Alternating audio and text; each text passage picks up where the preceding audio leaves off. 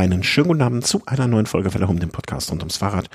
Und im zweiwöchentlichen, im zweiwöchentlichen Rhythmus, äh, schwierige Formulierung, soll jeder mal zu Hause nachsprechen, ganz schnell, zweiwöchentlicher Rhythmus, ähm, sind wir jetzt mit dem Race auch wieder hier. Und das heißt, ich begrüße heute nur zu zweit, aber dafür mit noch mehr Herzblut bei der Sache den Thomas aus München. Guten Abend. Hallo, schönen guten Abend. Ja, also über richtige Rennen im Sinne von äh, Ergebnis, Rennen und Ergebnisse sprechen wir heute nicht, weil pff, saure Gurkenzeit, äh, da gibt's nicht viel zu tun. Ähm, aber ein bisschen so über Rennen des kommenden Jahres schon, was sich da vielleicht an Strecken tut. Da sind ja auch schon die ersten Meldungen jetzt so rumgereicht und was sich auch wie beim letzten Mal schon im Bereich Sonstiges äh, so angesammelt hat an Themen oder an besprechenswerten Dingen. Vielleicht Belanglosigkeiten, die es in einem normalen, äh, zur normalen Saison nicht in die Sendung geschafft haben, aber jetzt einfach dann auch rein dürfen. Ist das so, ist das so gut eingeleitet heute? Ja, doch. Also die Winterpause ist weiterhin und ähm, es gibt aber auch bestimmte Themen, die es nur in der Winterpause gibt und deswegen besprechen wir sie auch. Genau. Ne? Sei es Ausrichter, äh, Ausrüster, Ausrichter, Ausrüster und Ausstatter. Das könnte eine Überschrift sein. Ähm, äh, direkt mal hier notieren. Ähm, ja, ich würde sagen, fangen wir doch einfach mit den äh, Rennen an. Das heißt, Rennen in diesem Falle AK. Was tut sich bei Rennstrecken? Was, äh, was, was wurde angekündigt? Was, äh, was, äh, ja, ach, ich verliere gerade den Faden, weil ich mir die Überschrift notiere. Ähm, so, fangen wir einfach mal an. Äh, Deutschland-Tour endet 2020 in Nürnberg, haben wir hier auf der Agenda stehen war ja schon so ein bisschen irgendwie äh, im Gespräch, dass man die verschiedenen Regionen Deutschlands so einzeln ein bisschen ja, hervorheben, hervorheben will oder besuchen will, besuchen werden, will, finde ich, glaube ich, ganz gut. Ähm, und jetzt hat man sich so für den Süd, Süd, Südwesten, ja, Südwesten kann man schon sagen, ne? Süden, Südwesten entschieden. Südosten. Südosten, Oder ja. Nee, Südosten, hä? Habe ich jetzt auf der Landkarte ist falsch? Also Nürnberg, Nürnberg ist nicht im Südosten, oder? Sehe ich das Nicht falsch? im Südosten, aber eher in der Mitte bis im Süden. Also ja, Tendenz Richtung Osten. Ich möchte mal jetzt wissen, also äh, manche Hörer mögen es wissen, manche nicht. Du wohnst in München, bist aber sonst eher ein, ein, Kind des Deiches. Wenn man dir jetzt früher gesagt hätte, Nürnberg liegt in der Mitte Deutschlands, was hättest du denn da gesagt? Möchte ich mal gerne wissen. Das, das ist ein Skandal. Oder hättest du das immer schon gesagt, Nürnberg ist die Mitte Deutschlands? Ich habe da mal in der Nähe auch gewohnt, also äh, wann war das? Aber da, da kannten wir uns doch auch schon. Da habe ich studiert. Also ja. Ganz in der Nähe. Aber Stuttgart, Nürnberg ist ziemlich in der Mitte Deutschlands, wenn man es von Ost nach Westen betrachtet. Aber auch da, nee. Ja, ja, kann man darüber diskutieren. Streitbar. Ja, streitbar, genau. We agree to disagree. Und die ähm, Franken sind ja überall. Die Franken sind überall. Die ja, Franken sind ja die einzigen, die es auch als Protestanten in, in den zum Vereinsvorsitz, nicht Vereinsvorsitz, das heißt Parteivorsitz der CSU gebracht haben. Ähm, insofern alles gut. Ähm, ja, Nürnberg äh, Deutschlandtour Ende und äh, also es ist jetzt schon bekannt, dass die Deutschlandtour in Nürnberg enden wird. Mhm. Wie aber genau die Strecke aussieht für 2020, weiß man noch nicht. Und da gibt es jetzt, äh, insofern ich informiert bin, noch die Möglichkeit auch für Radsportbegeisterte und Radsportfans ihre eigenen Streckenvorschläge weiterhin einzureichen. Ja.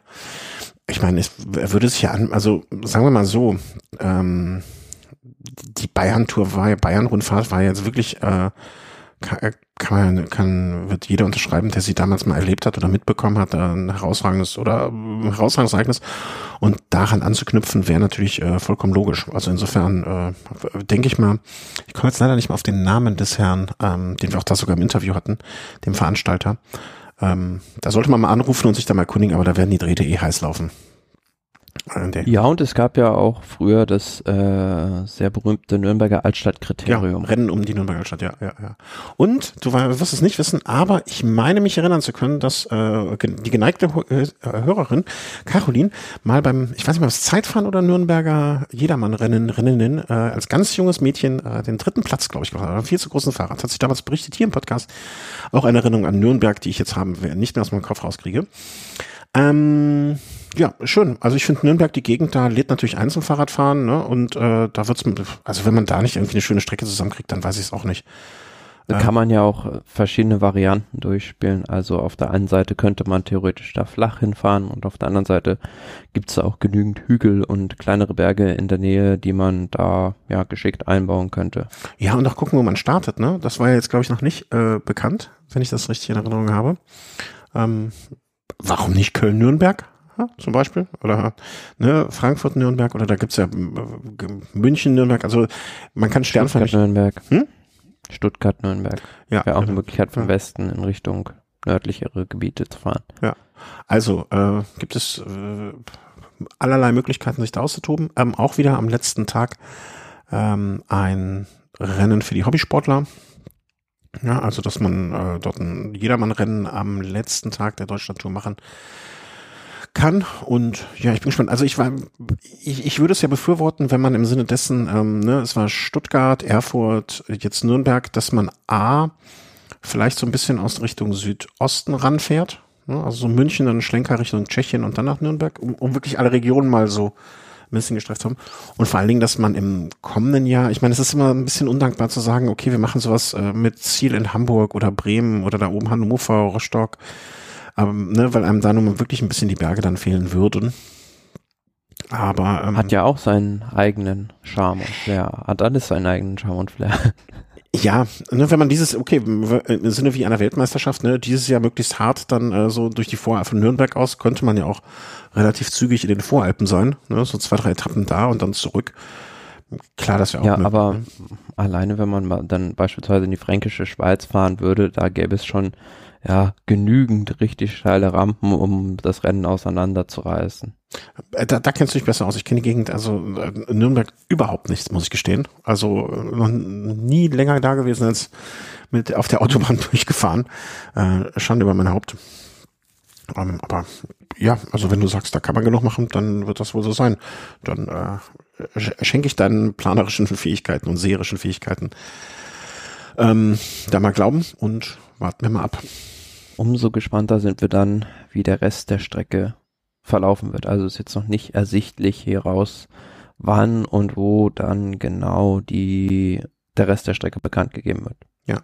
Aber, ist auch kein Termin bekannt, ähm, was, was, äh, wann das kommt? Das meinte ich. Ah, okay. Ich, ich dachte, ja. Gut, ja, äh, freuen wir uns. Ne? Also ich, ich habe ja ein bisschen die Sorge, ich habe jetzt den Termin nicht mehr so im Kopf, aber wird das nicht auch mit Olympia irgendwie so ein bisschen 23. August. Wir hatten, nee, Olympia war davor, ne? Das Straßenrennen ist meiner Meinung nach, oder soweit ich das weiß oder in Erinnerung habe, glaube ich, Ende Juli schon. Ja? Ah, okay. Ja, dann kann das ja, dann kann das ja auch, äh, dann stößt das zumindest. Ich hatte das so in der Vergangenheit immer oder sagen wir mal so, als ich das letzte Mal darüber nachgedacht habe oder die Meldung gelesen habe, dachte ich mir, na, das ist, da, da schreiben sie ja was von, ne, ideale, hier die Weltbesten und so weiter, dachte ich mir, uiuiui, nicht, dass die Mund ein bisschen zu voll nehmen und sich die Hälfte dann in, in, bei Olympia verlustiert und nicht dort. Aber vielleicht auch so nach Olympia zum Formaufbau zur Vuelta wieder. Könnte, ach nee, ist auch zu spät, ne? Dann die, alles ein Riesentermin mhm. durcheinander im kommenden Jahr. Alles viel zu viel. Ähm, Flandern-Rundfahrt ohne die Mur. Ist das dann noch die Flandern-Rundfahrt? Man sagt immer, also die Flandern-Rundfahrt braucht nicht den Koppenberg, um die Flandern-Rundfahrt zu sein, aber die Flandern-Rundfahrt braucht schon ein Stück weit die Mühe, um die Flandern-Rundfahrt zu sein.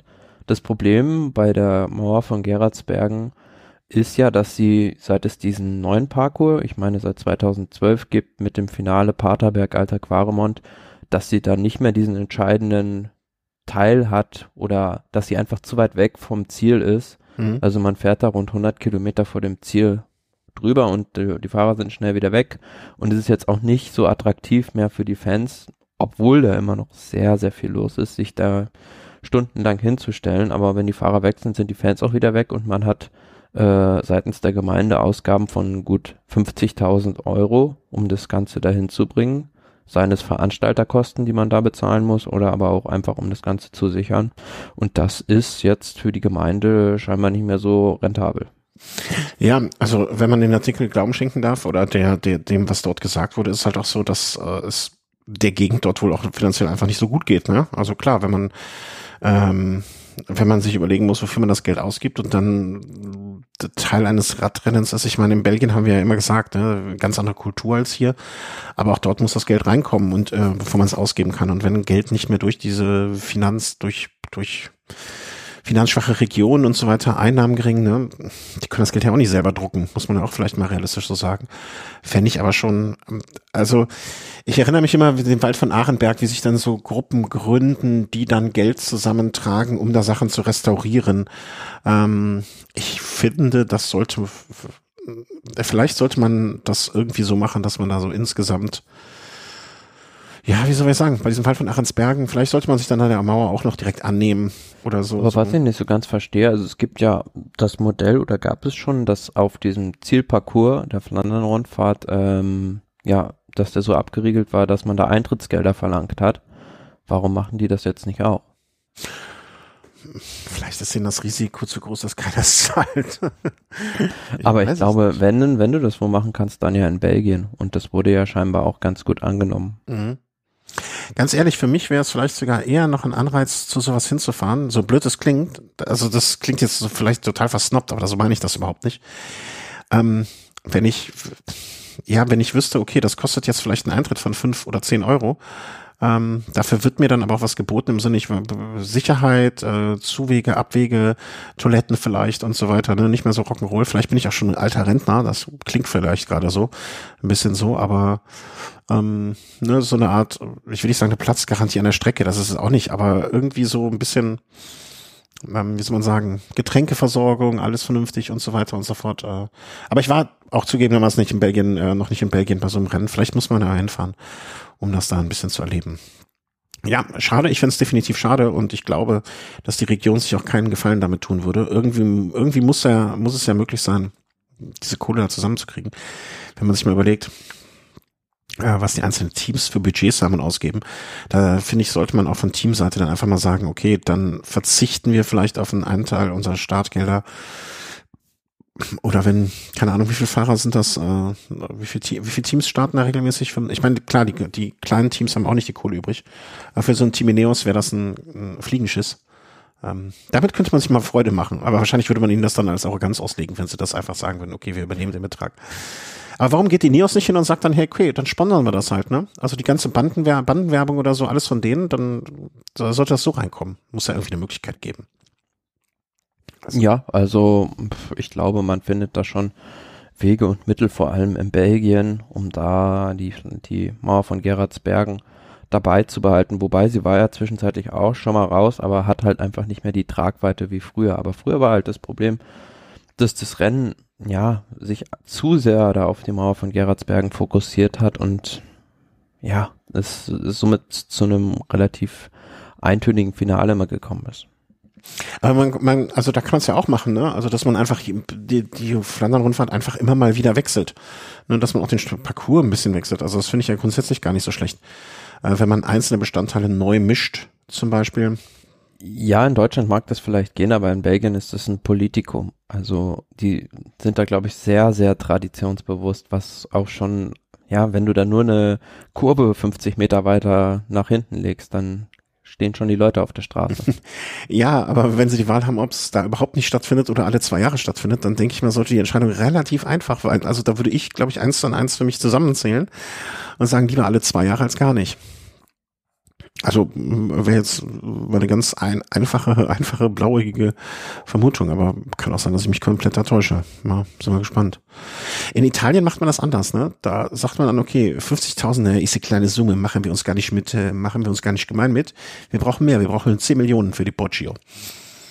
Weil das soll die Restaurierung des Poggios kosten. Also was jetzt Ja, nicht die Restaurierung, sondern ähm, sozusagen die Absicherung der Straßen der Straßenseiten vor Erdrutschen, weil die, ja, wer das Rennen Mailand Sanremo kennt, weiß ja, dass im Finale die Poggio-Abfahrt wieder runtergeht und da führt ja die Straße in Richtung Küste wieder runter an so richtig steilen Berghängen und um die zu sichern, mhm. ähm, müsste man jetzt eine gewisse Summe investieren erstmal, weil es halt nicht mehr gewährleistet werden kann, dass da die Sicherheit gegeben ist, dass da keine, kein Erdrutsch runterkommt. Hm. Ja, war jetzt natürlich ein bisschen zugespitzt. Ähm, insgesamt ist da auch im Moment wohl ziemlich viel los, weil äh, extrem viel Re oder genug Regen hm, und ähm, ja, da Überschwemmungen drohen im Sinne von, also nicht nur Wasser, sondern auch Schlamm und alles Mögliche, wäre auch nicht das erste Mal. Ähm, und es scheint wohl, wenn ich das richtig interpretiert habe, auch so zu sein, dass halt die massive Trockenheit im Sommer, ne, also dass das äh, insgesamt zu einem Ungleichgewicht führt. Und dementsprechend, ähm, so, so, so blöd es klingt und so hart es klingt, ne, dass Global Warming auch den Radsport irgendwo erwischt.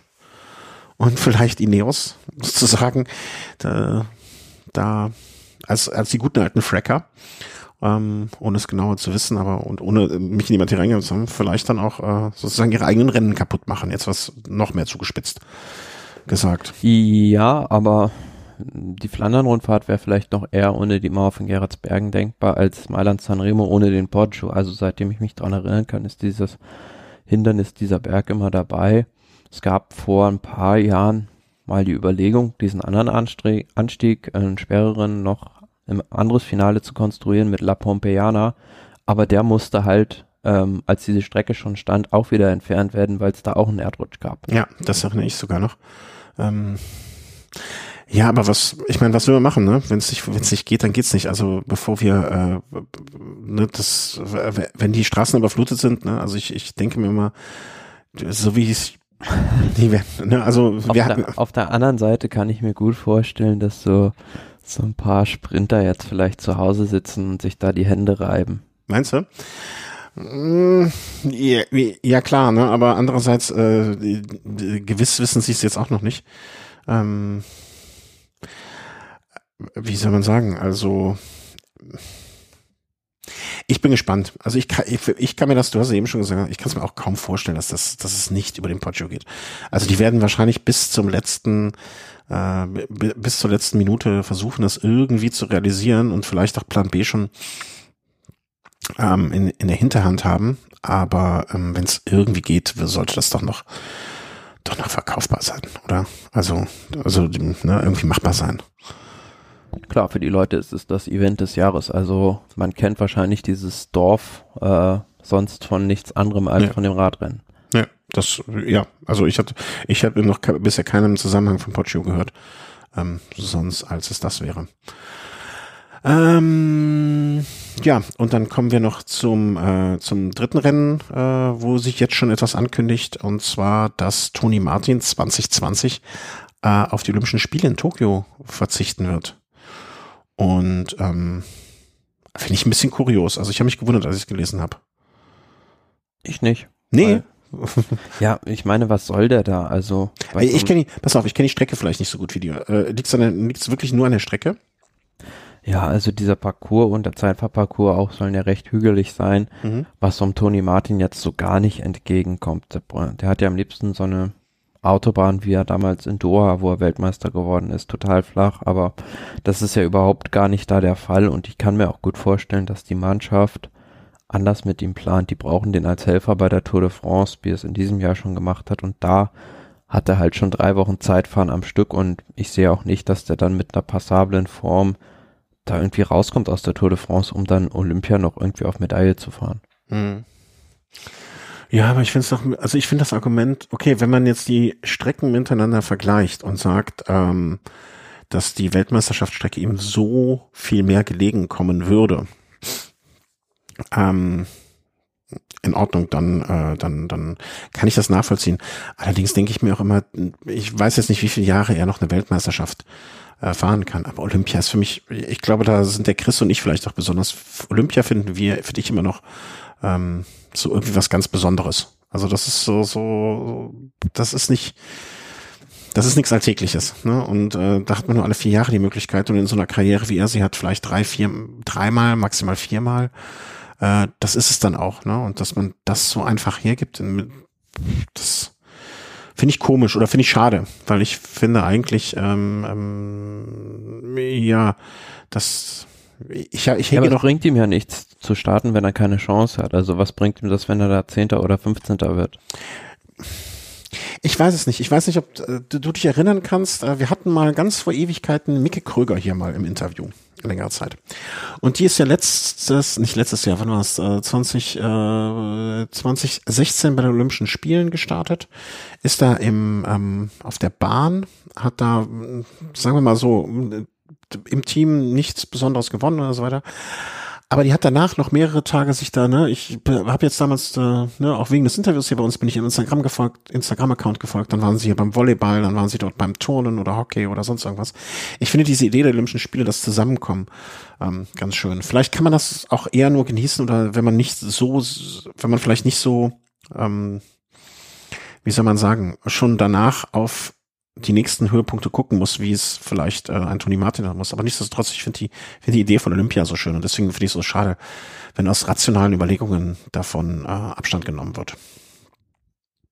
Aber vielleicht, sie, vielleicht, äh, wahrscheinlich hast du auch recht. Ne? Es ist einfach eine rationale Entscheidung und äh, er sagt dann, okay, die Weltmeisterschaft bedeutet mir mehr oder habe ich eher gerechnet mir mehr Chancen aus und ich bin einfach ein naiver Romantiker. Das kann sein. Ja, aber da spielen, denke ich, also auch die Interessen des Teams eine viel zu große Rolle, als dass Toni Martin sich da jetzt irgendwie explizit auf Olympia vorbereiten darf. Ja, das stimmt schon. Aber das, das betrifft ja auch alle Fahrer. Das gilt ja für die anderen auch. Also wer von denen wird denn von seinem Team explizit für Olympia so freigegeben? Oder, Klar, oder? wenn du eine Kapitänsrolle hast, dann kannst du dir schon mehr oder weniger aussuchen, was du was du fahren willst. Also, aber ich denke, Toni Martin wird verpflichtet sein, die Tour de France zu, zu fahren. Mhm. Ja. Ja, ach, ich find's schade, aber wie gesagt, ne, er ist ja sein eigener Herr und ich denke mal, ähm, er, er wird sich da hoffentlich genug Gedanken drum gemacht haben und auch mit dem Team gesprochen haben und dementsprechend. Also Olympia im kommenden Jahr ohne Toni Martin. Ich finde es schade, aber es gibt ja noch andere deutsche Fahrer, die man den äh, Daumen da drücken kann und äh, vielleicht ist das ja auch so eine Art Wachwechsel und ähm, wen, wen denn, wer denkst du, wird dann fahren für die Deutschen? Im Zeitfahren? Mhm. Oder steht, wird ja noch nicht feststehen, aber. Ja, ja so ein Lennart Kemner mhm. beispielsweise. Also wenn der dann sich noch weiterentwickelt beispielsweise oder auch Nils Pullet vielleicht. Mhm. Und aber das, äh, ich sag mal so, also ohne jetzt über Medaillenaussichten der deutschen Kandidaten bei Olympia schon sprechen zu können und zu wollen. Ähm, naja, komm, was nützt da jetzt zu mutmaßen? Lass uns über Sonstiges sprechen. Das ist der schöne Punkt Sonstiges, den wir jetzt schon anfangen, nachdem wir die Rennen so früh wie noch nie abgehakt haben, nämlich um nach 22 Minuten. Was ist alles passiert? Also, ähm, die äh, Trainingstiere sind äh, noch mehr zusammengerückt. Also Nils Pollitt fährt jetzt auch für die Israel Cycling Academy. Hatten wir das beim letzten Mal schon so ein bisschen angekündigt oder so gemutmaßt? Mm, ich, ja, also wir waren schon. uns jetzt nicht sicher, ob das so automatisch funktioniert, ob dann die ganzen Katjuscha-Fahrer ähm, automatisch zur Israel Cycling Academy wechseln. Dem ist nicht so. Die mussten halt tatsächlich dann einen neuen Vertrag unterzeichnen und ja, halt auch von denen gewollt werden, sage ich jetzt mal. Oder ja, ah, das klingt komisch, so, aber ja. so, mussten sich da vielleicht auch erst bewerben oder empfehlen. Ein Bewerbungsgespräch führen. ich glaube bei Nils Polit eher weniger, aber hat sich letzten Endes dazu entschieden, jetzt ein Bewerbungs zu unterschreiben. Ein Bewerbungsgespräch auf dem Fahrrad. Wo kommt sowas denn schon so vor im, in der freien Wildbahn? ähm, ja, aber das ist jetzt äh, da auch so gelungen und damit sind halt, wie gesagt, diese äh, die, die, äh, die Herrschaften Pollitt, Greipel und äh, Zabel jetzt da gemeinsam vereint. Und also ich denke mal, für fürs fürs Gemüt ist das schon mal nicht schlecht. So also für alle Beteiligten, glaube ich mit Fahrern sich zu umgeben. Und ich finde ja auch, dass das so eine Geschichte ist, wo man dann sagen kann, alles klar, da hätte dann so ein Greipel in so einer Truppe mit vielleicht Fahrern, die mit ihm zusammenarbeiten. So ein Polit wird sich mit Sicherheit auch gerne mal für ihn einspannen, wenn es darum geht, sich vielleicht doch noch mal irgendwo was zu gewinnen, ein, ein größeres Rennen oder oder eine Sprint bei einer Rundfahrt oder oder oder. Ähm, und wo man sich dann vielleicht auch ein Greipel hinterher noch in der Rolle vorstellen kann, wenn er mit Fahrern arbeiten kann, die ihm äh, freundschaftlich gesinnt sind. Also ich, ich äh, sehe dem Ganzen wirklich sehr, sehr optimistisch entgegen, was da so zusammenkommt. Mm, ja, jetzt aus sportlicher Sicht finde ich es eigentlich ein bisschen schade, weil ich glaube, dieses Team, das hat jetzt noch nicht so die Erfahrung jetzt bei den Klassikern, wo, wo es natürlich Flandern, Roubaix vor allem für Polet darum geht, äh, ja, seinen guten zweiten Platz von diesem Jahr aus Roubaix zu bestätigen oder vielleicht sogar noch zu verbessern, auf Sieg zu fahren. Mhm. Da hat die Mannschaft nicht so die Erfahrung und muss da vielleicht noch so ein bisschen Lehrgeld zahlen. Also da hätte es vielleicht bin ich mir relativ sicher, sogar sportlich gesehen bessere Optionen gegeben. Aber vielleicht, aber ne, wie, wie oft haben wir jetzt hier auch schon mit offenem Mund da gesessen, also im übertragenen Sinne des Wortes, ähm, wenn, wenn Greipel sich da mal bei, bei so einem der Klassiker da hervorgetan hat, ne? Und vielleicht, wenn man ihm, ihm jetzt bewusst rausnimmt und sagt, pass mal auf, du bist heute Helfer von einem Pollet, ähm, wäre er sich sicher nicht zu schade. Und wen haben die denn da noch, wen die da in die Waagschale werfen können 2020? Ich habe ja mir das gerade mal aufgerufen. Ähm, sind denn da so wenig Klassikerfahrer? Wen haben wir denn? Du kennst die Namen besser als ich. Ja, klar. Also du hast halt einen André Greipel beispielsweise, einen Zabel, Reto Hollenstein, Jelte Biermanns. Brentle? Schon. Hm? Brentle, war der nicht auch gut für die? Ja, auch schon, ja klar. Aber das, das ist jetzt nicht in der Alex Dowsett beispielsweise auch. Also es ist jetzt nicht so in der in der in der Breite ich weiß, was du meinst, ja. auch nicht so stark besetzt wie jetzt beispielsweise ein Team de König Quickstep. Nee, das auf keinen Fall. Also äh, ohne Frage. Dafür fehlt denen wahrscheinlich auch einfach äh, schlicht und weg die Kohle. Ähm, aber ich sag mal, vielleicht können die, was ich auch immer so ein bisschen den Eindruck hatte von ähm, Education First, vielleicht können die auch ein bisschen ja, Mangel, mangelndes, mangelnde Qualität in der Spitze durch ähm, Gemeinschaft irgendwie wieder ausgleichen. Ich, Aber ich bin nicht, halt immer, immer sehr skeptisch bei so Fusionen von Mannschaften. Mhm. Also da treffen zwei Welten aufeinander und bis sich das mal irgendwie einspielt oder häufig geht's halt gar nicht gut, äh, vergeht oft lange Zeit. Also auch was das Team jetzt angeht, boah, das ist ein ziemlich wilder Haufen, finde ich. Und ähm, man hat es damals ja gesehen bei diesem Team Leopard, Radio Shack, als das zusammenging, da ging auch nicht mehr viel zusammen. nee, das stimmt. Das war, ein, das war kein wilder Haufen, das war ein Hühnerhaufen. Ja, das stimmt schon. Ähm, aber ich glaube auch, wenn du dir mal die Mannschaft anschaust, äh, von der Altersstruktur her, du hast eins, zwei, drei, vier, jetzt habe ich mich verzählt, eins, zwei, drei, vier, fünf, sechs, sieben, acht Fahrer, 30 oder älter. Weißt du, das sind für mich gestandene Profis, die müssen mit sowas zurechtkommen. Ne? Und dann auch die Anzahl von 29-Jährigen, da ist, da sind überhaupt nur äh, eins, zwei, drei, vier Fahrer unter 25. Ja, also es ist ein mhm. relativ altes Team. Und habe jetzt nicht die Zahlen von anderen Teams, muss ich gestehen, äh, im Kopf.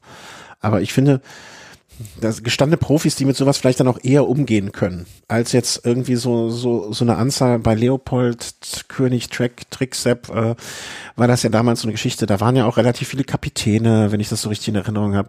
Und da war vielleicht ist auch gerade dieses nicht, dass da irgendwie fünf Leute aus der ersten Klasse sind, ersten Liga und dafür auch alte Leute, alte alte Leute, alte Fahrer, die schon viel gesehen haben, viel mitgemacht haben. Vielleicht führt das einfach zu einer guten Mischung. Ich bin gespannt. Also ich würde mich zumindest sehr freuen wenn das äh, irgendwie so für den einen oder anderen von denen einen Sieg in der kommenden Saison abwirft und Mai, also wer weiß, was sich aus diesem Team entwickelt. Vielleicht nicht im ersten Jahr direkt, ne? Aber ich kann mir schon vorstellen, äh, dass da was Gutes draus werden kann, zumindestens. Dass es wird, möchte ich auch nicht behaupten, aber ich sehe das nicht, nicht ganz so pessimistisch wie du.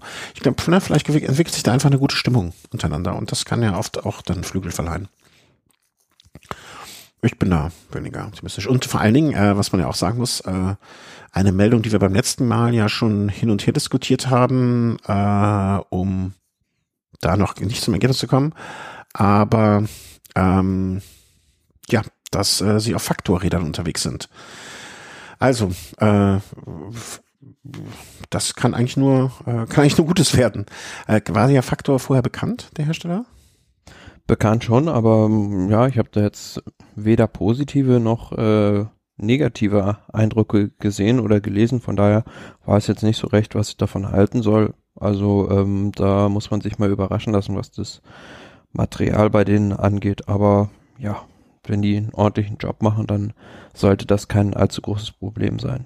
Nee, das glaube ich auch nicht. Also ich äh, zwei meiner Arbeitskollegen äh, sind mit ähm, mit Faktorrädern unterwegs und die sind äh, mächtig am Schwärmen. Ne, also, wenn ihr demnächst welche Räder haben wollt, dann meldet euch bei mir. Ne? Ich kann da was arrangieren.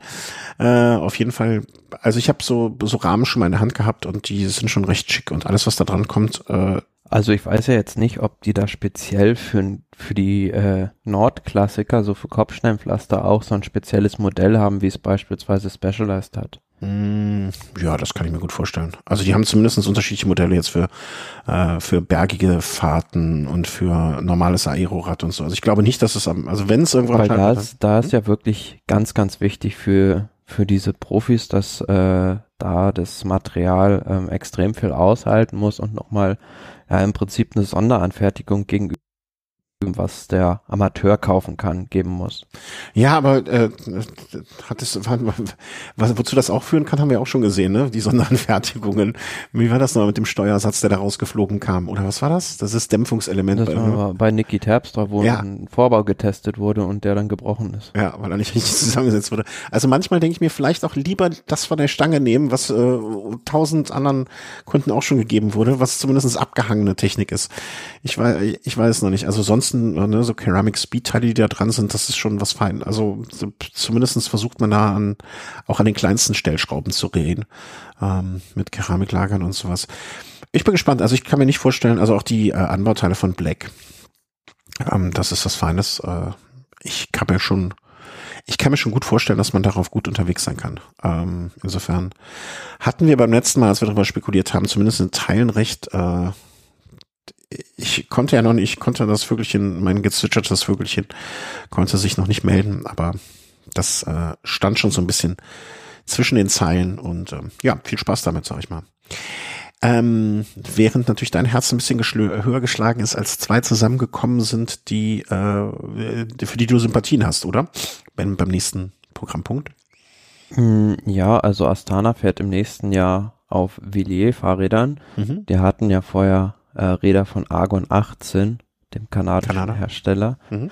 Und da hat man, ist man jetzt getrennte Wege gegangen und ähm, dafür fahren sie dann auf dieser italienischen Edelschmiede jetzt. Also ich muss auch sagen, ähm, so, so, also irgendwie, ich weiß es nicht, also das äh, Foto, also ihr müsst jetzt, wenn ihr, ihr müsst am besten jetzt kurz auf, äh, auf die Shownotes gehen, dort den Link klicken und euch den Artikel und das Rad anschauen. Also ich find's, also irgendwie, ich weiß nicht so recht, was ich von diesem Rahmen und dem Rad halten soll. Also es würde mich jetzt nicht anmachen, es würde mich nicht anmachen, mich da drauf zu setzen und losfahren zu wollen. Aber bestimmte Elemente der Lackierung finde ich schon wirklich sehr, sehr, sehr gelungen und irgendwie so, dass man das Rad gar nicht fahren möchte, um es nicht dreckig zu machen, finde ich. Ja, also das ist halt, was man von den Herstellern im Prinzip kennt. Das bekommt jetzt auch das Team Astana. Und ja, man muss ja auch dazu noch sagen, Astana ist ja so in Teilen immer noch ein italienisches Team und von daher kann ich mir gut vorstellen, dass es da schon gewisse Kontakte vorher auch gab und diese Partnerschaft mit Argon 18 ähm, ja, kam ja auch so ein bisschen, ich will nicht sagen aus der Not geboren heraus zustande, aber vorher war ja Astana auf Specialized unterwegs und dann war es, glaube ich, so, dass Specialized ja damals dann bei Bora eingestiegen ist und ähm, weil Peter Sagan halt dahin gegangen ist und dann stand halt das Dana ohne Radhersteller da. Andererseits muss ich aber auch sagen, ähm, an so einem Filier mit, ähm, mit einer italienischen, dann eine Dura, also dann eine Shimano Dura Ace Gruppe, so, so ganz, so ganz möchte ich da, also richtig hundertprozentig stimme ich nicht, ist es nicht, ne? Da könnte doch jetzt auch wunderschöne Campagnolo, du als Camperfahrer neuerdings, äh, muss mir doch da recht geben. Also so ganz richtig Nö, aber wahrscheinlich hat, hat auch äh, das einfach Kostengründe. Ja, ja, klar, äh, natürlich, also das äh, ganz klar, ne? Also andererseits, dann sollten sie vielleicht hinten das äh, den Ceramic Speed Schalt Schaltwerkskäfig äh, weglassen, dann können sie sich wahrscheinlich davon schon zumindest eine, eine, eine, eine super Rekordkurbel kaufen. Ähm, ich ich fände es einfach, vielleicht läuft es auch bei Campagnolo nicht so, dass man es ihnen einfach so geben kann. Aber an das Rad gehört, finde ich, dann also ne, da muss man doch Italiener durch und durch sein, also, also oder konsequent sein. Ähm, naja. Aber insgesamt schön. Also ich finde, äh, ich finde die Lackierung äh, ist schon sehr ansprechend. Bin dann auch mal gespannt, wie das dann im nächsten Jahr mit Abstimmung auf die Trikots aussieht. Hm, du meinst so ein schwarzes Element mit da reinzubringen? Ja, wer weiß, wie dann die Astana-Trikots auch aussehen. Also mir ist das bislang für 2020 noch nicht untergekommen. Ne, wäre mir auch noch nicht. Als wir unter, als wir gefahren sind, hattest du dann Astana-Trikot eigentlich an? Nee, ne? Du hast das Track-Trikot an, ne? Mhm. Oder? Ja. Ja. Das nächste Mal, wenn wir zusammenfahren, muss ich auch mal mein altes Astana-Trikot kaufen, äh, mitbringen. Ich, ich, ich habe mir damals ein Trikot gekauft, das, äh, ein Astana-Trikot, als Lance Armstrong noch nicht bei Astana fuhr. Aber dafür, ich dachte, das wäre jetzt das letzte Trikot, was André, André, André Klöden jemals fährt. Und habe mir ein André, Andi Klöden Gedächtnistrikot gekauft. Nächstes Mal muss ich das mitfahren. Ähm, ja, machen wir weiter von so Technik und Gedöns, äh, so ein bisschen zu Fahrern und ähm, was da passiert. Ja, Ineos hat jetzt einen Kumpel von Bernal verpflichtet. Auch so ein bisschen nicht untypisch, ne? Also der gute Herr Sager nimmt seine seine Gang immer mit und äh, dementsprechend hat man jetzt Bernal jemanden mitgebracht, damit er nicht so alleine im Zimmer sitzt. Und ja, ist jetzt nicht unlogisch, oder? Also nicht das überrascht. Ja, also diesen Brandon Rivera, den man da verpflichtet hat, von dem habe ich bis zu diesem, dieser besagten Meldung jetzt noch nie irgendwie was gehört. Die, also, äh, da hat jetzt auch noch nicht so die mega Resultate eingefahren, was ihn jetzt irgendwie für fast die, also was Rundfahrten angeht, die weltbeste Mannschaft Ineos qualifiziert und ist halt so ein bisschen so eine Verpflichtung wie, will den Leuten dann nicht zu nahe treten, aber wie ein Juraj Sagan bei Bora halt oder Tinkoff früher oder Jakovlev bei Vinokurov. Ja. Ja, also aber ein bisschen das Wohlfühlen mitbringen will, was er dann auch in der Mannschaft haben darf. Ja, aber vielleicht braucht man das auch. Also ich finde das gar nicht, äh, gar nicht, gar nicht so schlimm. Ne? Sobald er, so, solange er mal ankommt und nicht schon nach zwei Etappen ähm, irgendwie dann hinten äh, rum, rum, rumgammelt und äh, gegen das Zeitlimit fahren muss. Mei, also man braucht auch jemanden für die Stimmung. Man muss auch jemanden haben, der mal beim Abendessen einen Witz erzählt, damit die Stimmung wieder hochkommt, wenn es mal nicht so super gelaufen ist. Ähm, also. Also bestes Resultat, ja. Also vierter Platz bei den panamerikanischen Zeitfahrmeisterschaften. Ja, aber hätte ich nicht geschafft.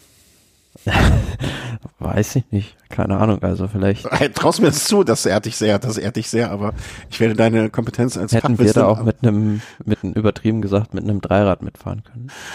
Ähm, da, da, danke, danke, dass du mir das äh, zutraust, aber ähm, äh, nee, also, also der, der wird schon sein Geld da, also selbst wenn das nur für die Stimmung dabei ist.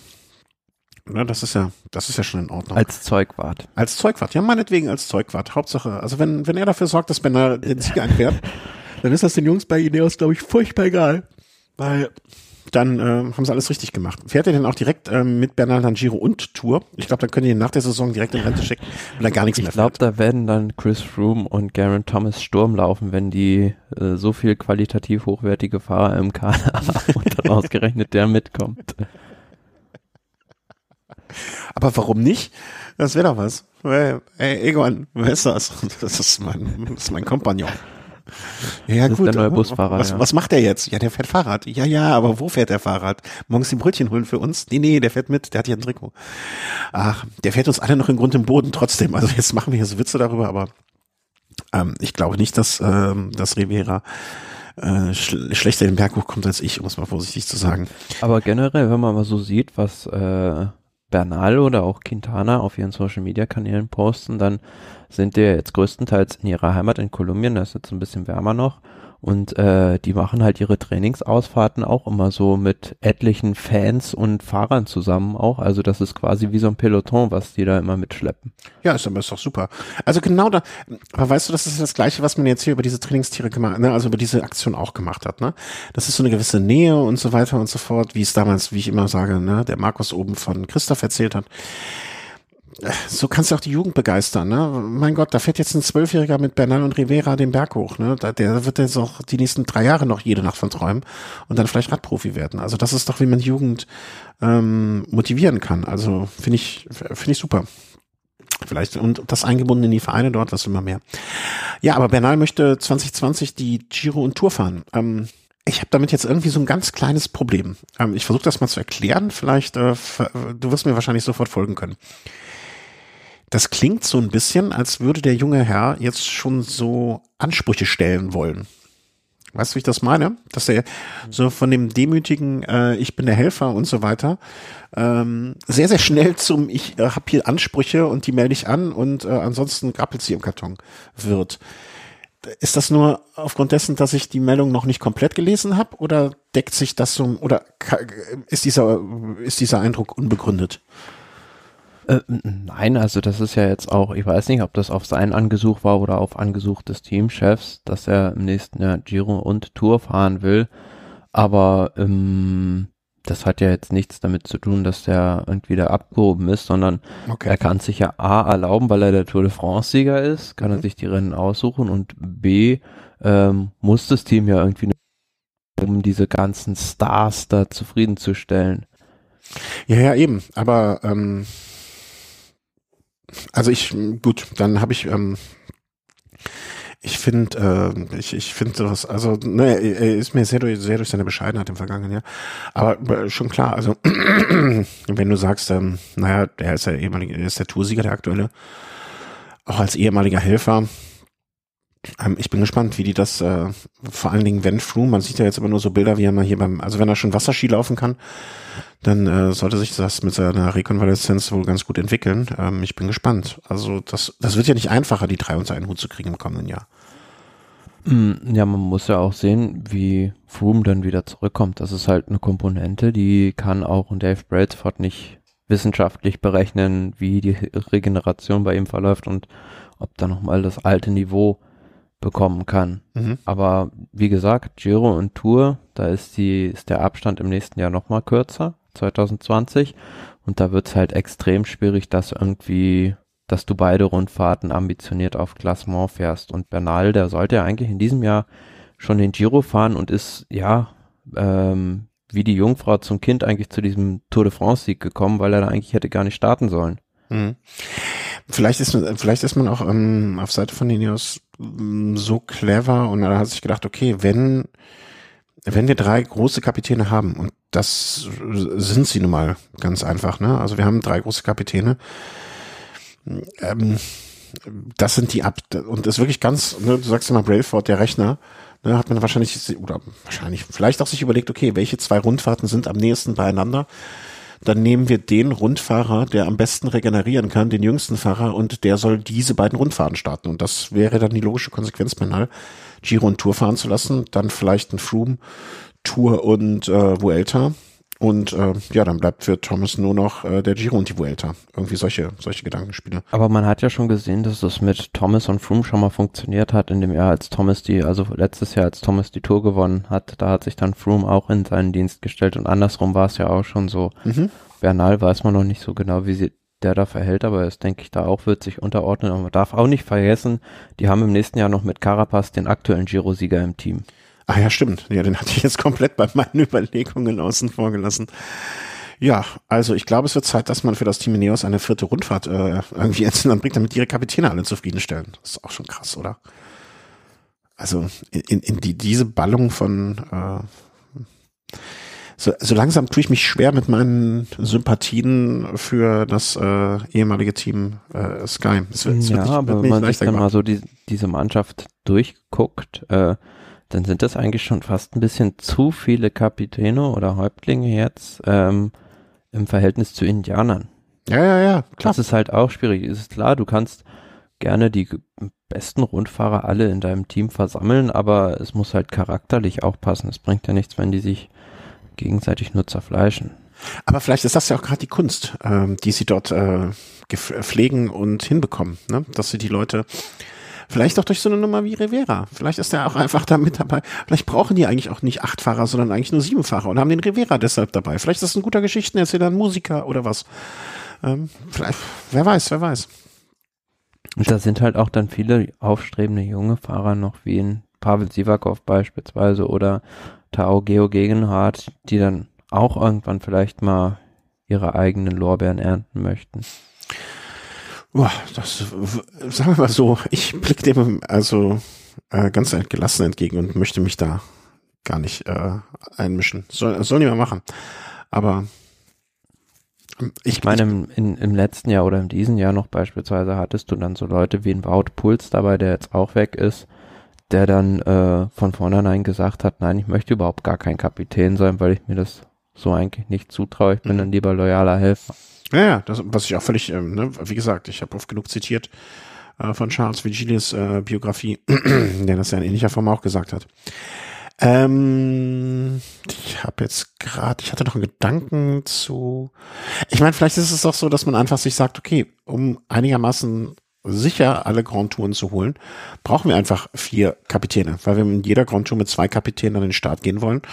Und wir haben die Wahrscheinlichkeit, dass sich nicht mal irgendeiner verletzt, hat man in den letzten Jahren oft genug gehabt. Deswegen muss man einfach vier Kapitäne haben.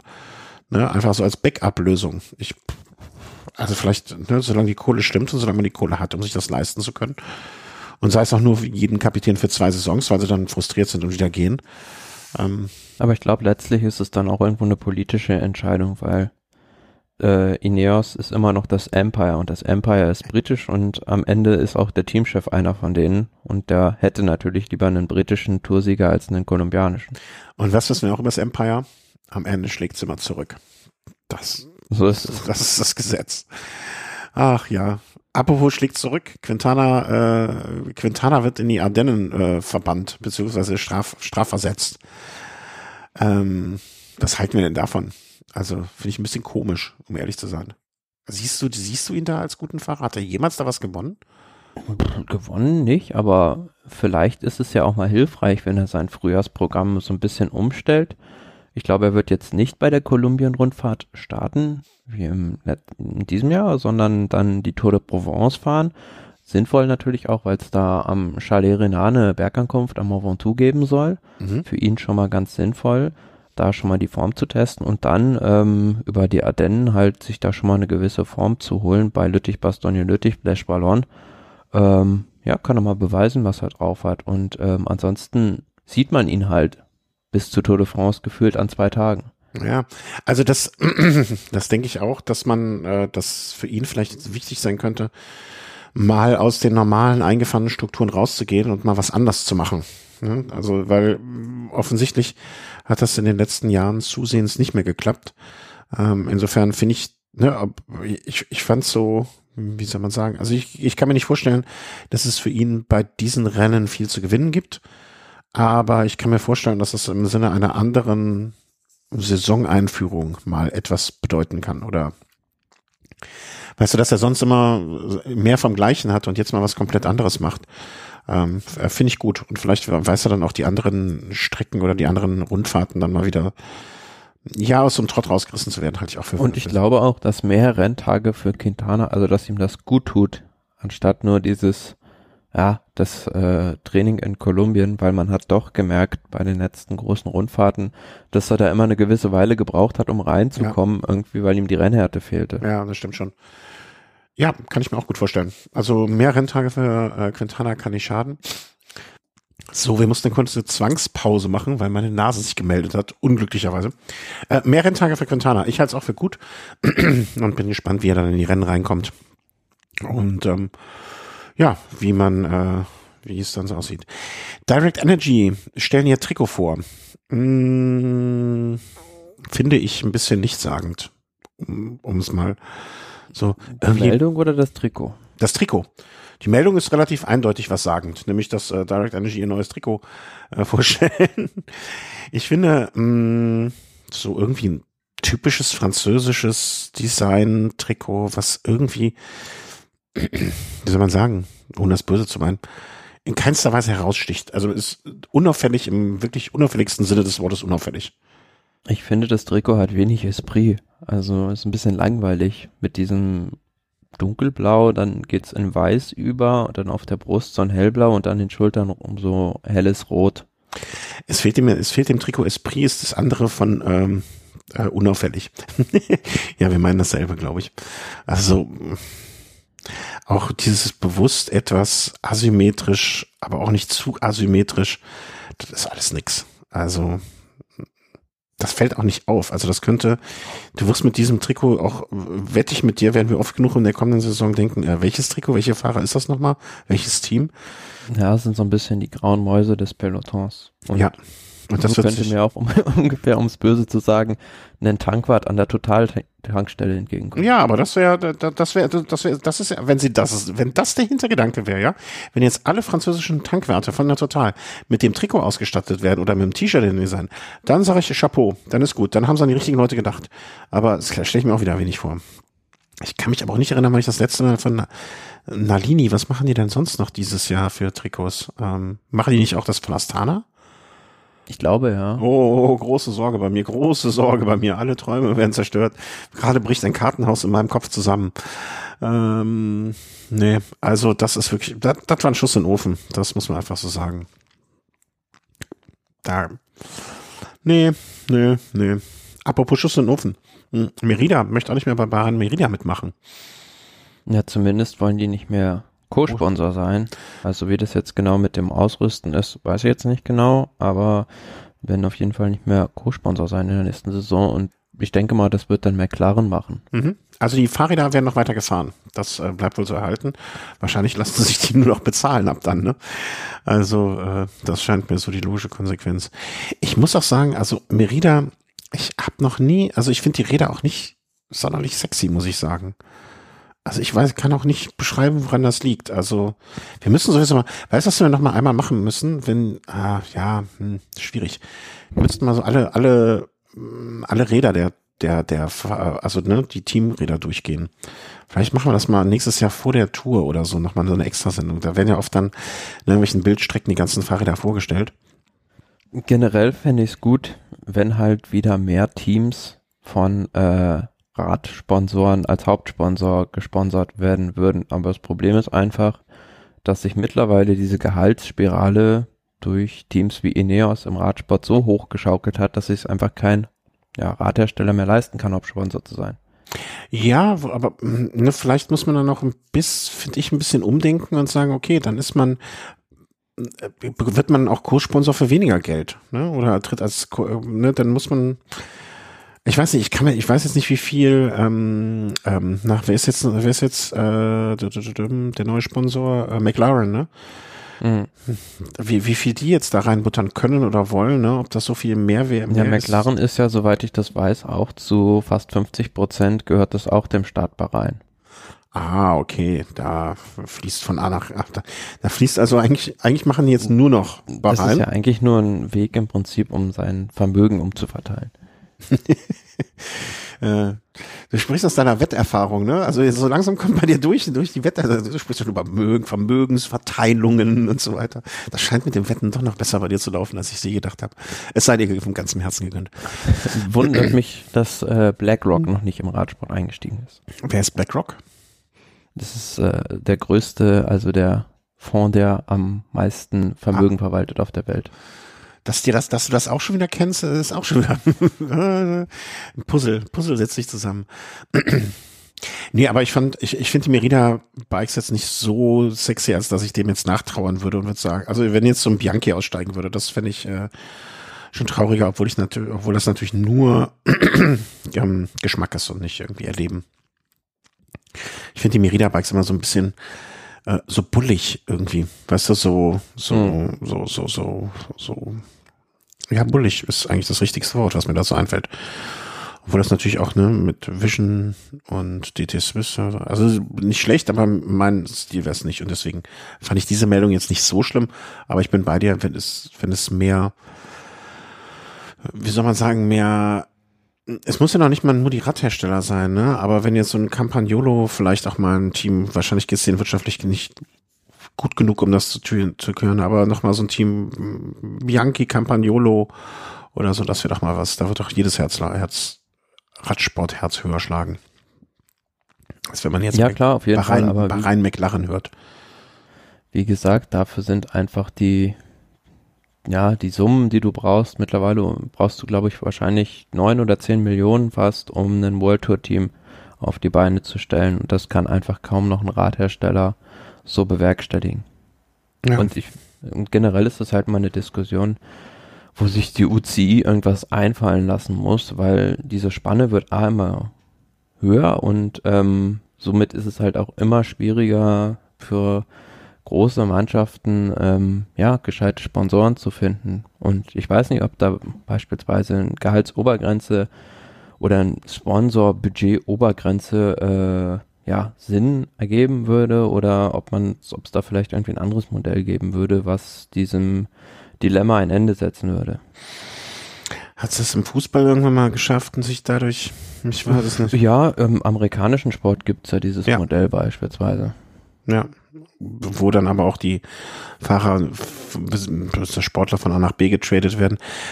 Klar, dazu hat es immer für eine gewisse Ausge, Ausgewogenheit und auch Spannung gesorgt. Ne? Also nicht jedes Jahr der gleiche, ähm, der gleiche Sieger, nicht das gleiche aber Team. Ich glaube, das ist ja bei diesen US-Sportarten so, dass äh, das schwächste Team der Saison das beste Talent holen darf. Genau, ja.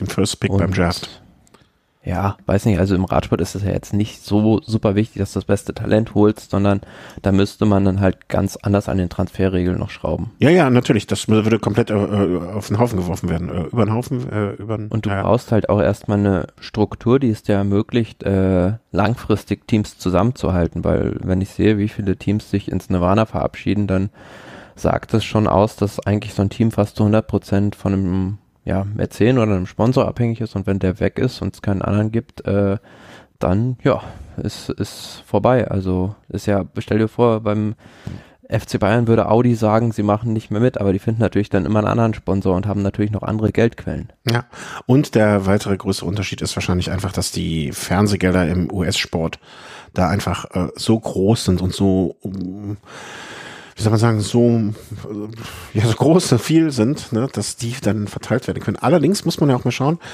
ähm, hatte ich, hatten wir hier darüber gesprochen? Nee, ich glaube, das war in einem anderen Zusammenhang, in einem anderen Podcast habe ich das gehört. Ähm, was das aber auch bedeuten kann. Zum Beispiel ging es darum, dass, äh, ich weiß nicht, ob du das mal äh, wir schweifen jetzt komplett ab, aber Nebensaison, warum, wenn ich jetzt, wann äh, sonst ist Gelegenheit dafür. Äh, NBA, und zwar ging es darum, die Proteste in Hongkong, glaube ich. Äh, also alles ganz, ganz, ganz gefährliches Halbwissen, ja. Also jeder, der bitte jetzt gerade die Faust in der Tasche macht, weil er meint, nein, was erzählt der für Quatsch, korrigieren. Äh, ich versuche es nur aus der, aus dem Gedächtnisprotokoll.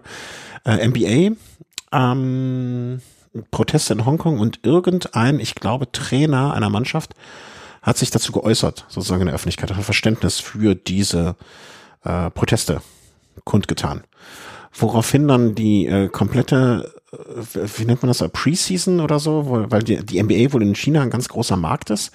Ne? Sollten alle Spiele abgesagt werden, alle Übertragungen abgesägt werden und so weiter und so fort. Worauf dann dieser Commissioner, das ist glaube ich der Chef von der NBA, ganz groß zurückgerudert ist, das als äh, allgemein.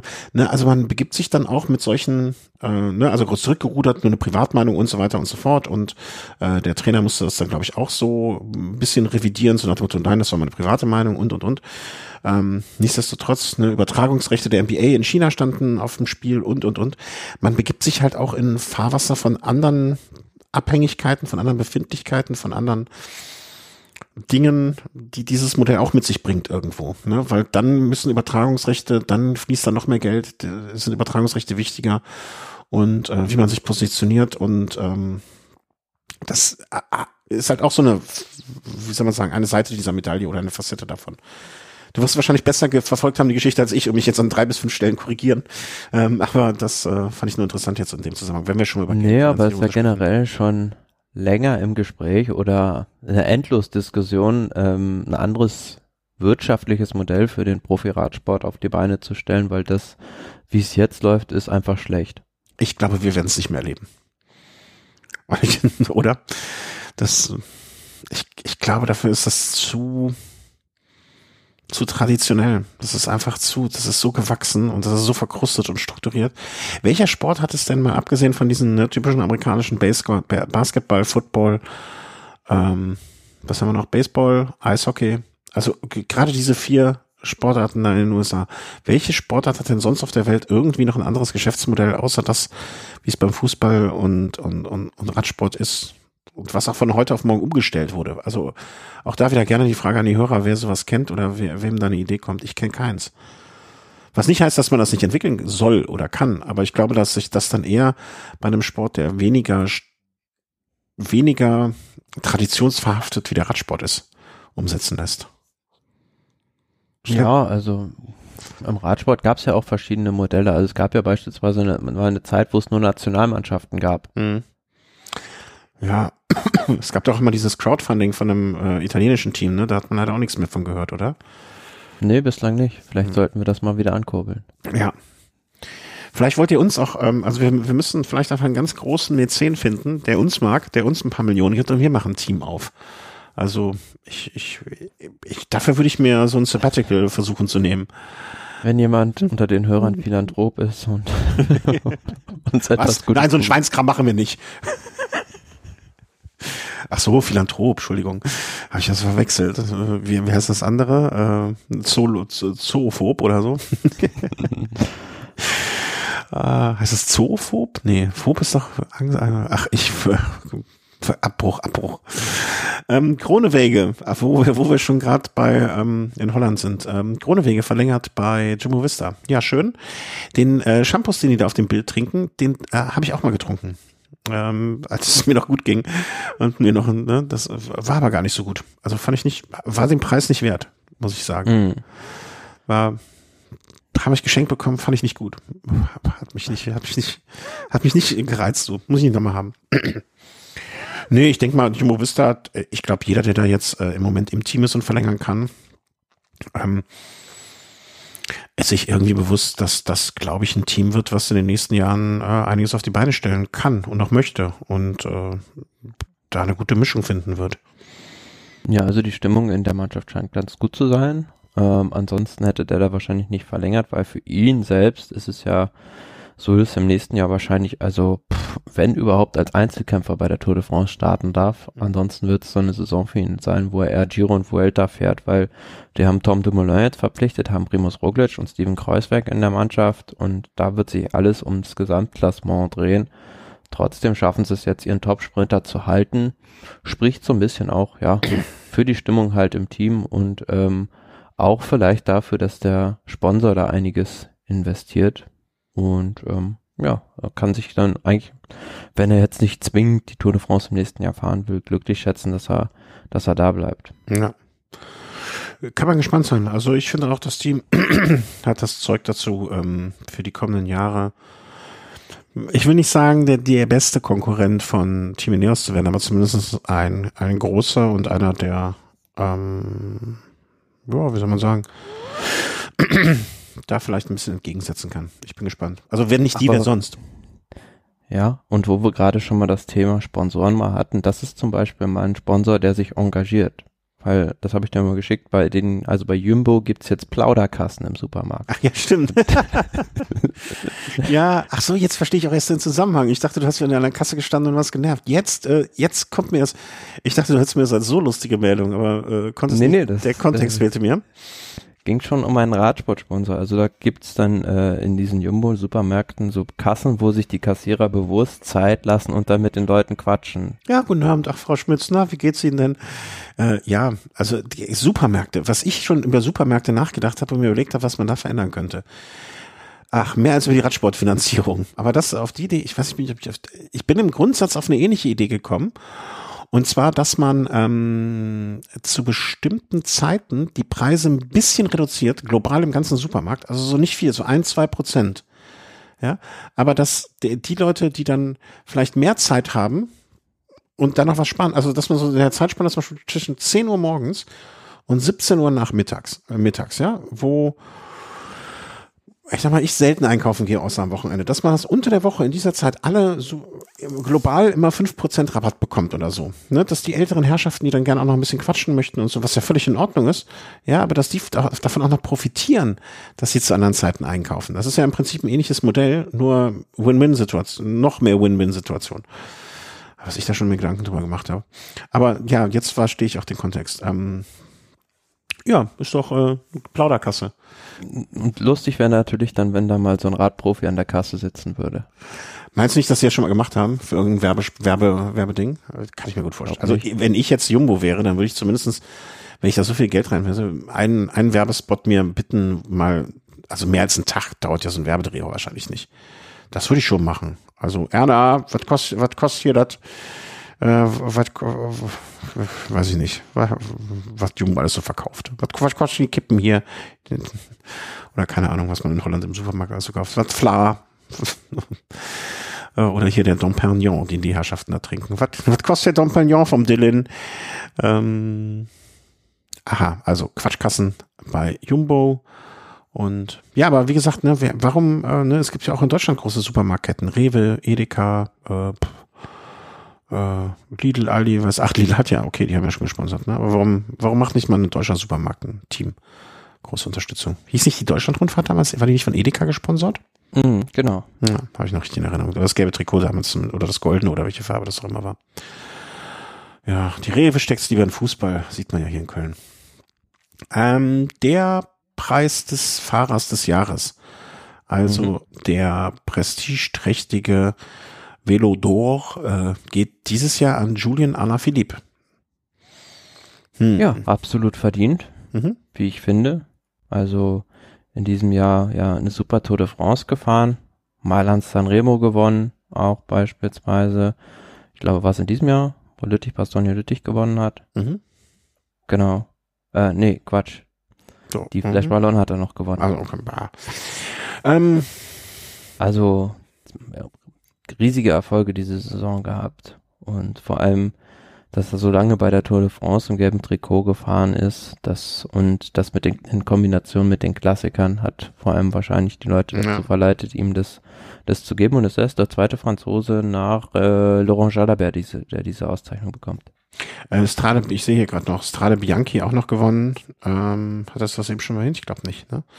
Ja. Ähm, ja, also ähm, ich, ich finde, dass es sich in diesem Jahr weniger Fahrer aufgedrängt haben. Ich glaube, das ist das, das ist fast, ich, das klingt jetzt nicht wirklich sonderlich nett, aber es ist gar nicht böse gemeint. Es ist so eine Entscheidung so nach dem Motto, ähm, also dem so wem geben wir ihm und der hat so einen Mathieu van der Poel werde ich hätte ich zum Beispiel jetzt den ich auch noch gesehen habe ähm, ja aber hätte man jetzt auch aber bester Newcomer gibt's da ja leider nicht ne das hätte man ja auch andererseits ist kein Newcomer mehr ne das ist auch irgendwie so so blöd also es gibt so ein paar Fahrer ne ich glaube Alaphilippe ist der logischste Fahrer und, und auch von, also was die Vielfalt der Ergebnisse einfach angeht. Ja. Beim Bernal beispielsweise, der da, glaube ich, Zweiter geworden ist jetzt bei dieser Ehrung, hat die Tour de France gewonnen. Na, aber hat keinen großen Klassiker gewonnen. Ja, ja, das stimmt. Ne? Also den hätte ich jetzt auch da wieder, ne, hätte man jetzt noch irgendwie so einen Nachwuchsfahrer, dann hätte ich gesagt, naja, okay, dann könnte man den vielleicht nehmen. Aber mm, so richtig auch nicht, ne? Wen hätte man sonst noch nehmen können? Roglic natürlich wäre jetzt vielleicht auch noch einer gewesen. Aber nee, irgendwie ist das schon die richtige Wahl. Ohne dass, wenn du mich jetzt gefragt hättest, wer ist für dich der Fahrer, ähm, der letzten Saison hätte ich wahrscheinlich nicht im ersten Moment direkt auf Roglic, äh, auf Roglic sage ich schon, ähm, auf Alaphilippe getippt. Ich hätte länger drüber nachdenken müssen, aber je länger man drüber nachdenkt, umso eher kommt man dazu. Dass man vergisst es halt schnell, weil das früher schon so lange her ist, aber war ja. früher einfach der überragende Fahrer und auch wenn man an die Tour de France zurückdenkt, gefühlt zwei Wochen oder so hat da nur Alaphilippe dominiert. Das gelbe Trikot da überlegen geholt, dann hat er dieses Zeitfahren überraschend gewonnen und war in den Bergen richtig stark auf ja, ja. ja, ja, wie gesagt, ne, das ist so kein Fahrer, der sich so aufdrängt, wie manchmal in, in mancher Saison ein Sagan gemacht hat zum Beispiel. Ne? Aber es ist ein Fahrer, je länger man drüber nachdenkt, umso logischer kommt man dazu, dass das eigentlich die richtige Entscheidung ist. Das stimmt schon. Und, und das finde ich ja ähm, auch ein Kompliment für die Jury. Ne, dass man sagt, okay, die haben jetzt wirklich nicht nur, Bernal wäre für mich so eine Entscheidung gewesen, die man, je länger man drüber nachdenkt, dann auch nicht mehr richtig gefunden hätte. Ne, und Roglic vielleicht noch, okay, ne, Vuelta gewonnen, dritter Giro, ne, Romanti, Tirena, ich gucke gerade noch, Tirena Adriaki, also der hat auch die ganze Saison über viele Siege geholt und große Siege geholt.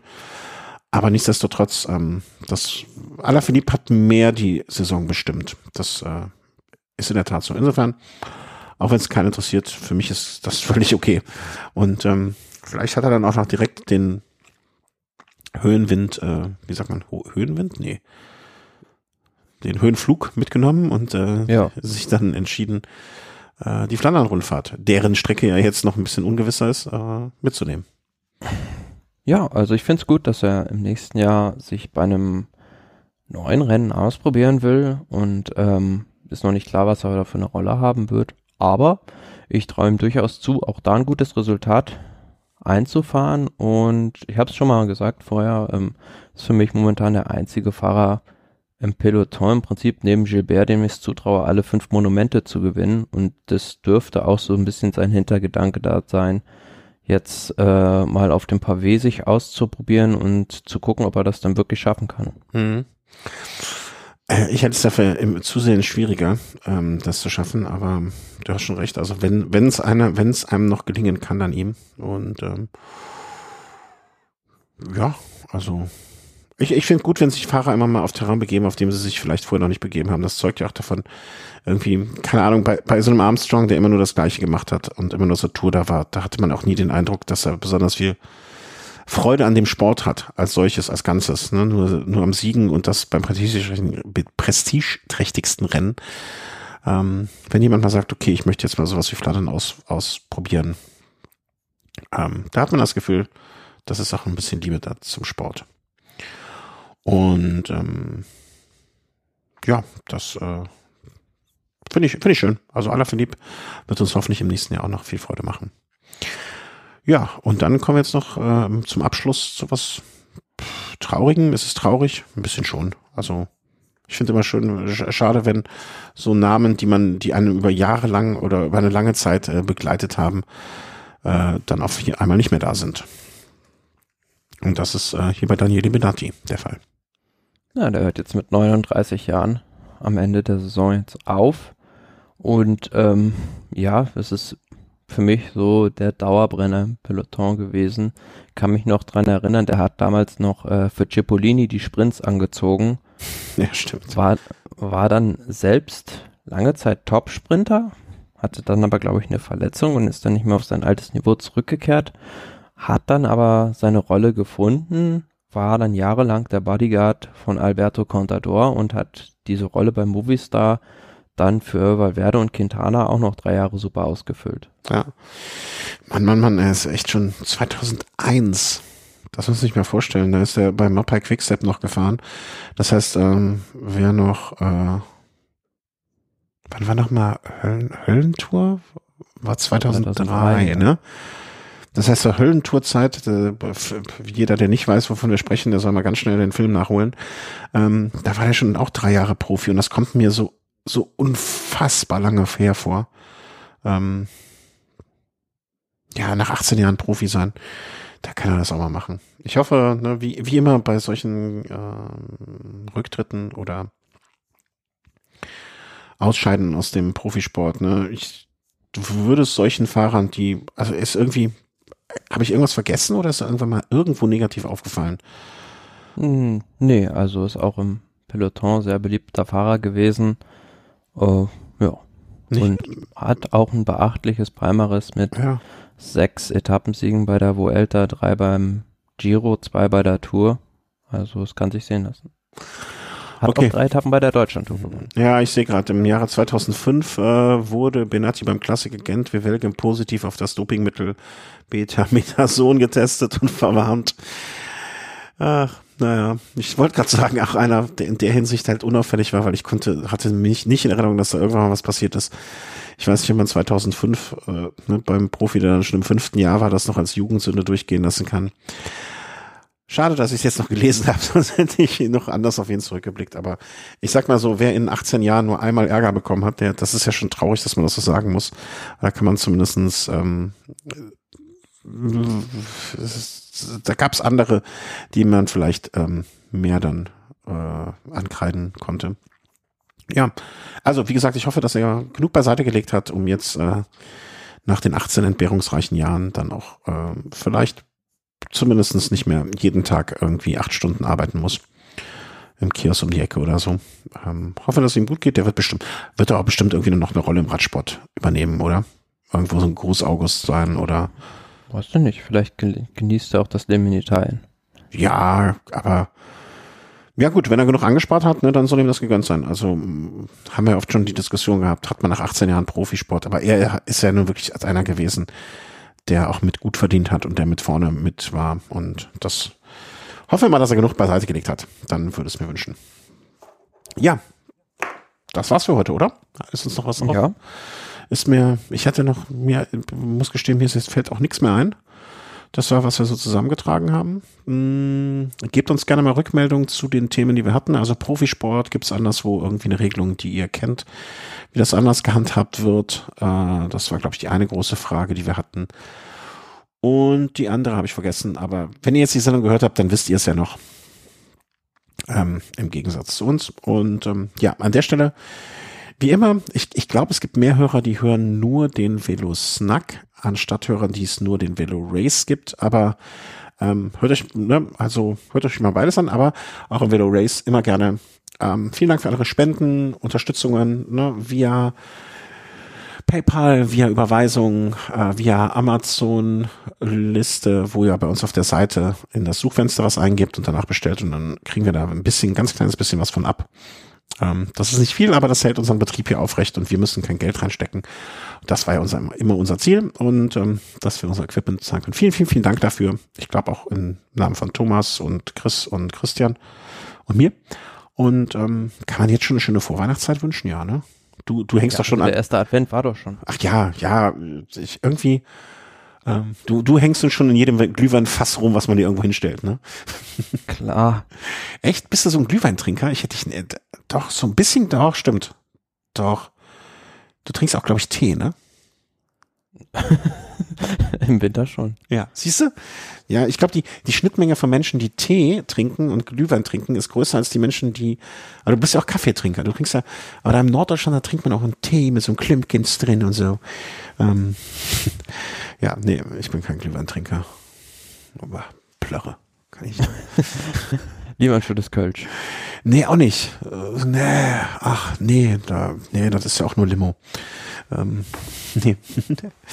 Alles klar, gehabt euch wohl, habt eine schöne Woche, habt ein schönes Wochenende, wann ihr es auch immer hört und macht es gut. Tschüss. Ciao.